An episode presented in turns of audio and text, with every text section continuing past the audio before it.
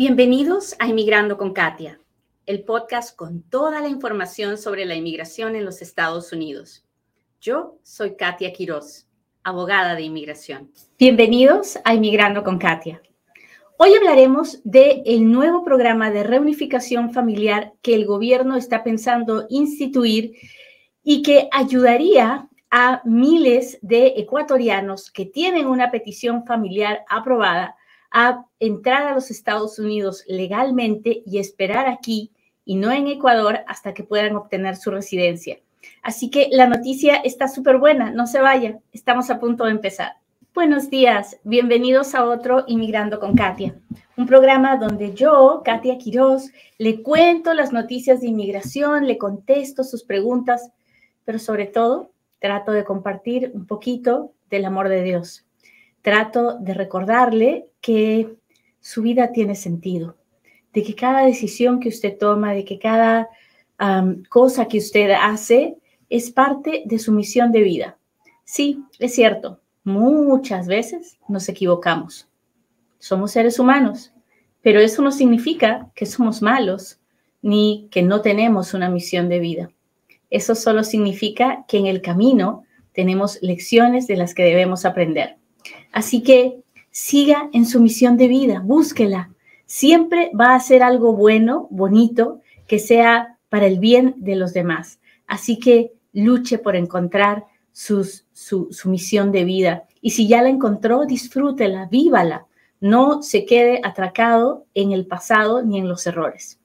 Muy bien, Vamos a hablar de inmigración como todos los días. Este es el momento en el que yo le pido, por favor, que le machuque al botón de compartir y me permita llegar a un inmigrante más. Hoy día quiero llegar a toda la familia salvadoreña, que, eh, perdón, ecuatoriana que vive en los Estados Unidos, a todos mis ecuatorianos que están en los Estados Unidos, por favor, présteme atención y a todos los ecuatorianos que están en cualquier otro país del mundo y que tienen una petición familiar de cualquier familiar, por favor, preste atención. Así que ya sabe lo que tiene que hacer. Si lo hace, por favor, póngame un dedito, póngame un corazoncito, cuénteme de dónde nos está mirando, porque de esa forma el video se verá con más personas. Muy bien. Básicamente, el gobierno se ha dado cuenta que la comunidad ecuatoriana está llegando en grandes números indocumentada a los Estados Unidos. El año pasado se detuvieron más de 99 mil eh, ciudadanos ecuatorianos tratando de cruzar la frontera indocumentados. Y para llegar a la frontera de, de México con los Estados Unidos, estas personas tienen que arriesgar sus vidas y exponer sus vidas de maneras muy serias, ¿no? O sea, cruzar el Darién, que es una, una zona inhóspita, es, em, es muy, muy, muy peligroso. Han habido grandes reportes de grandes abusos, hay violaciones, muertes, en fin, es, es una situación muy, pero muy fea. Y miles de miles de personas hacen el, ese, ese viaje buscando una vida mejor. Bueno, pues entonces el gobierno ha dicho, tenemos que detener esta inmigración de ecuatorianos que vienen indocumentados y para eso vamos a añadirlos a la lista de países que pueden hacer reunificación familiar. ¿Qué cosa es reunificación familiar?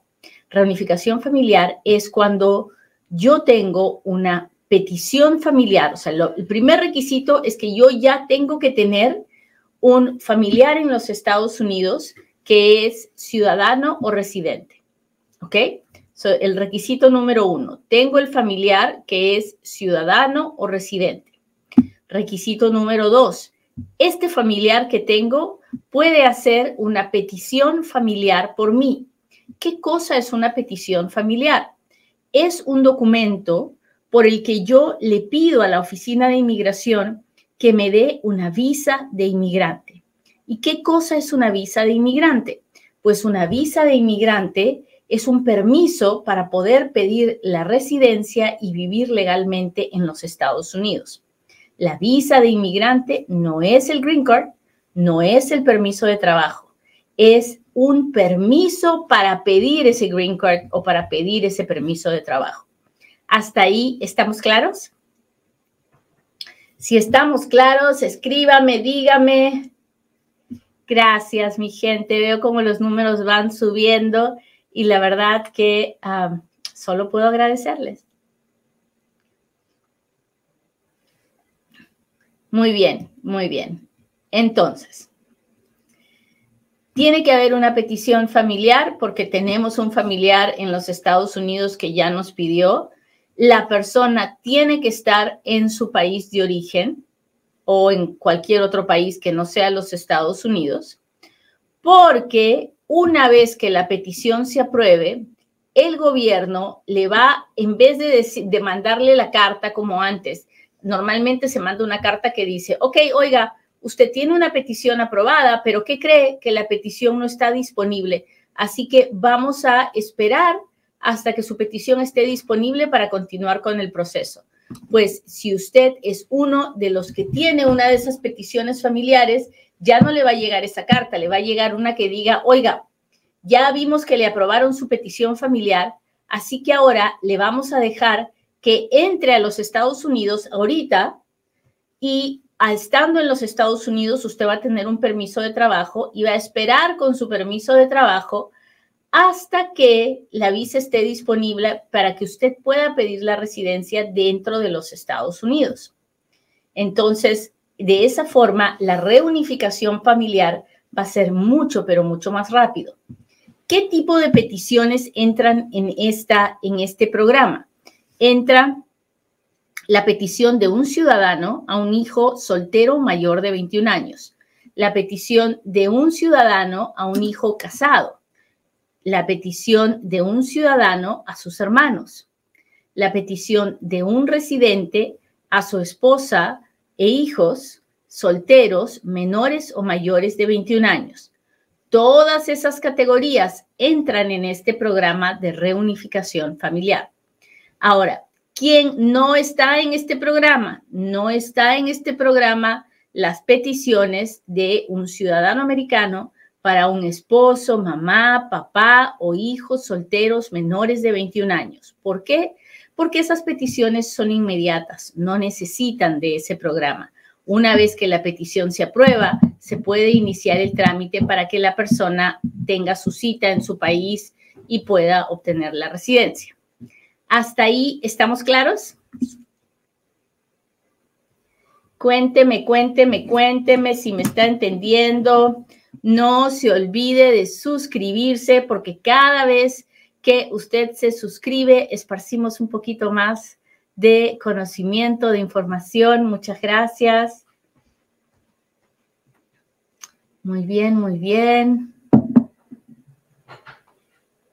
Fiorella dice, ¿algún día se lo darán a Perú? Es una muy buena pregunta, Fiorella, porque mire, estamos, el gobierno está buscando las formas de detener la inmigración por la frontera y Perú y, muchos otros países de Sudamérica están, están también haciéndolo, así que es probable, o sea, ya, ya estamos mirando que al gobierno no le tiembla la mano a la hora de hacer este programa de reunificación familiar, porque necesitan parar la inmigración indocumentada. Así que yo creo que es probable que poco a poco vayamos viendo cómo otros países se unen al grupo de los países que entran dentro de este programa de reunificación familiar. Ah, así que ojalá que así sea. Si usted está contento con esta noticia, pues déjemelo saber, déjemelo saber. Recuerde que este mes todo lo que colectemos de super chat, super stickers, ah, estrellas, corazones, todo va a ir para SafeNest. SafeNest es una organización sin fines de lucro que apoya, ayuda, cuida a las mujeres víctimas de violencia doméstica y a sus hijos. Muy bien. Entonces, ya hemos hablado de el programa de reunificación familiar para Ecuador. Ahora, ¿cuándo empieza? Todavía no ha empezado. El gobierno nos ha dicho que esa es su intención, pero todavía no nos ha dado las directivas. Tenemos que esperar que salgan y ni bien salgan, yo se las dejaré saber. ¿Ok? Muy bien. Ahora sí, hágame sus preguntas porque ahora es cuando Katia responde.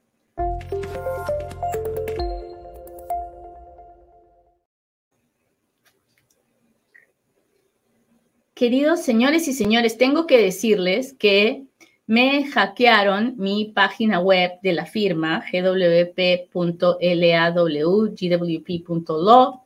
y, y si usted me está tratando de escribir y mandando correos y se le rebotan, es porque estamos esperando que se solucione ese asunto. Así que eh, no se asuste si se le regresan los emails y le dicen que no existo, porque sí existo, acá estoy. Lo que pasa es que no tengo mi página web, me la han robado y estoy haciendo todo el trámite para que me la devuelvan. Así que ya yo les cuento cómo va avanzando eso. Pero así está la situación. Ay, yo sé, yo sé, yo sé. Es difícil, es difícil. Muy bien. Ahora sí, vamos a ver cuáles son sus preguntas. A mi gente de TikTok, si usted está suscrito, me puede escribir y yo lo puedo leer si usted está suscrito al live.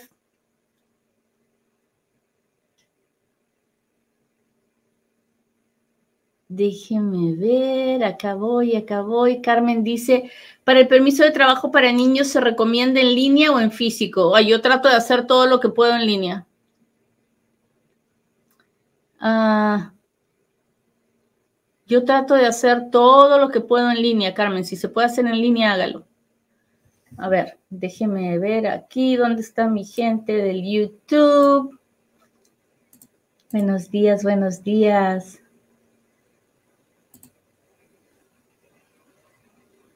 Mi hermana es ciudadana. Ella puede hacer la petición por mi esposo e hijos y si tarda mucho tiempo. Denia, su hermana, claro que puede hacer una petición por usted. ¿Y para qué le digo que no? Sí, sí, que sí tarda mucho tiempo, pero si es lo único que tiene, hágalo, no se demore más. Si en mi aplicación para DACA le puse que soy de Sinaloa, pero hubo un error, soy de Michoacán, ¿eso me puede afectar? No, eso es algo que usted puede corregir. Ah, no, no es algo que se tiene que, que no es un gran problema.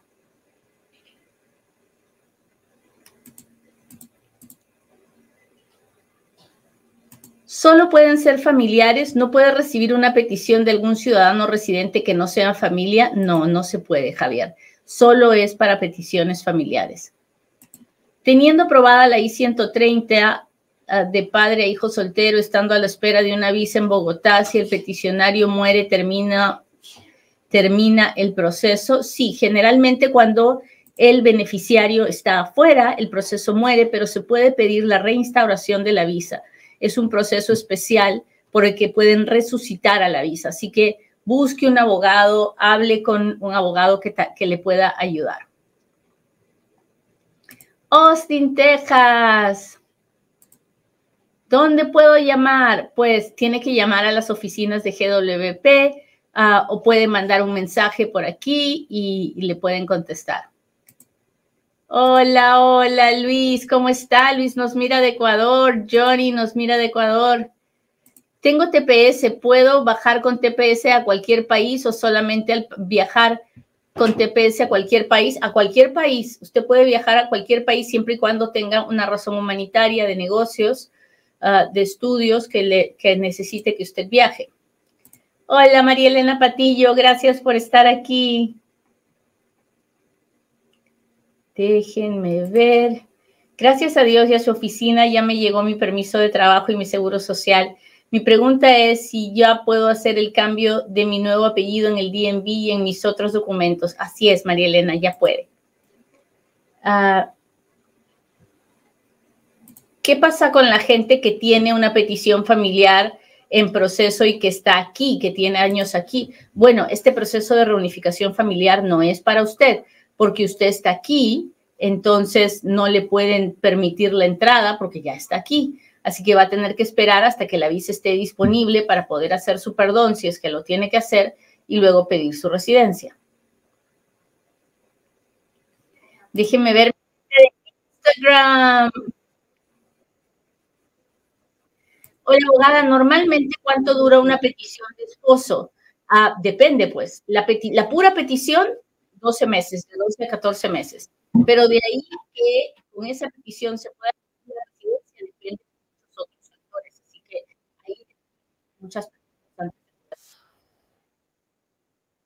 ¿Cuántos días hay que esperar para una residencia? Ya llevo un año esperando. Ahí está que no sé, porque no sé en base a qué, no sé si está pidiendo ajuste de estatus, está esperando solo la I-130 me quedo con muchas preguntas para poder contestarle. Necesita hablar con un abogado. ¿Cómo siguen los tiempos de los perdones 601A? ¿Hay avances? Bueno, hay avances, sí, porque yo he recibido muchas aprobaciones. Llevaba como seis meses sin recibir ninguna aprobación y ahora he recibido aprobaciones de casos que estaban tardando como tres años. Así que estamos viendo que ya están empezando a, a procesarlos y eso es bueno. Mi hermana metió una aplicación en el 2012, mi mamá se acaba de hacer ciudadana, soy mayor de edad, DACA recipient ayudaría si mi mamá me pide, no lo sé, porque tendría que saber de qué país es usted, Brenda. Y si es de México, la verdad, no hay gran diferencia. Si es de otro país que no sea México, sí, sí puede ayudarle que su mamá la pida, porque las peticiones de mamá residente están como siete años de demora y la de la hermana todavía le puede faltar mucho. Bueno, déjeme ver si tengo alguien más en el TikTok. No veo otra pregunta. Muy bien, muchachos, pues que les cuento que tengo un dolor de garganta bien feo, así que hoy día voy a parar un ratito, pero con el favor de Dios mañana me siento mejor y le seguimos a esta historia de las noticias de inmigración. Cuídese mucho, busque un abogado. No tiene que buscarme a mí, pero busque un abogado para hacer sus trámites. No se ponga en manos de un llena papeles la situación cada día está más fea, cierto, pero si usted encuentra una forma de arreglar, hágalo bien, hágalo bien. Y como siempre, confíe en que Dios es el Señor de su historia y que nuestra historia es perfecta, así como es. En medio de cualquier cosa que usted está pasando, usted puede encontrar su misión de vida. Hasta la próxima, muchachos. Bye.